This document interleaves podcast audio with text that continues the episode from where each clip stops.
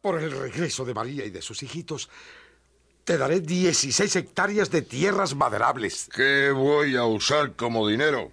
Para comprar otra vez a la muchacha y a sus hijitos. El mejor caballo de carrera que tengo. Está atado en aquel poste, allí. ¿Eh? Ajá. Aquel es un caballo fino, Moisés. Muy bien. Iré y veré si puedo rescatar a María. Pocos días más tarde,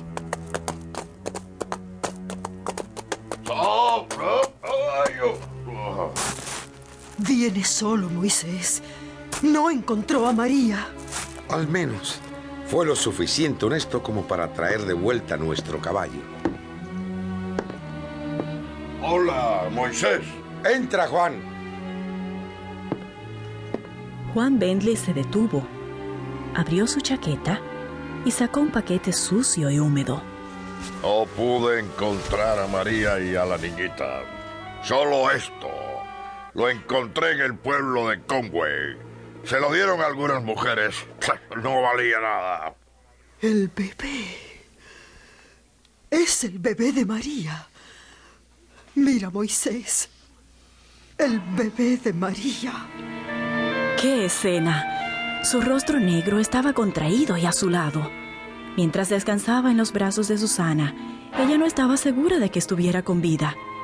Finalmente, cerca del fuego, abrió sus ojitos y Susana lo alimentó con un poco de leche. Le agradecemos mucho por haberlo encontrado y traído de vuelta. yo, yo reconozco que no puedo recibir las 16 hectáreas solo por él.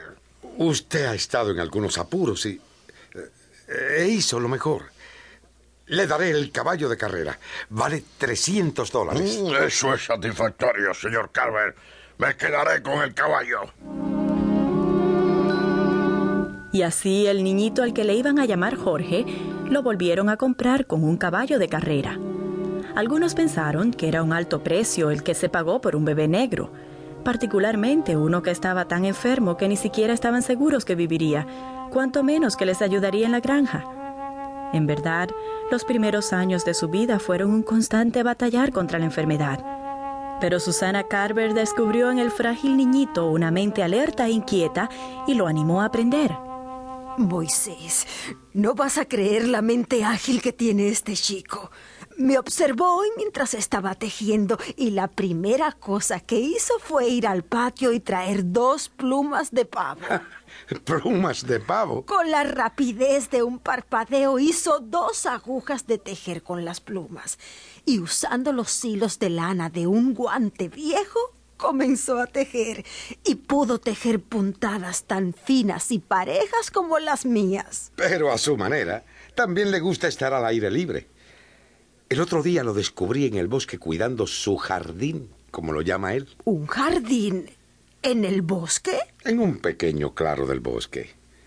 Tiene una variedad de flores y plantas que están creciendo allí. Y además, algunas plantas son de lo mejor que yo haya visto. Bueno, yo tengo las rosas mejores que hay por estos lugares debido a la mano especial que él tiene. Él te ayuda mucho en las tareas de la casa, ¿verdad? Sí. Me recuerda mucho a su madre María. Pobre María.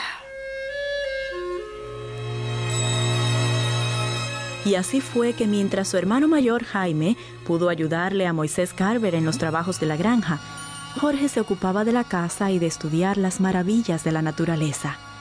Se lo llegó a conocer como el doctor de las plantas.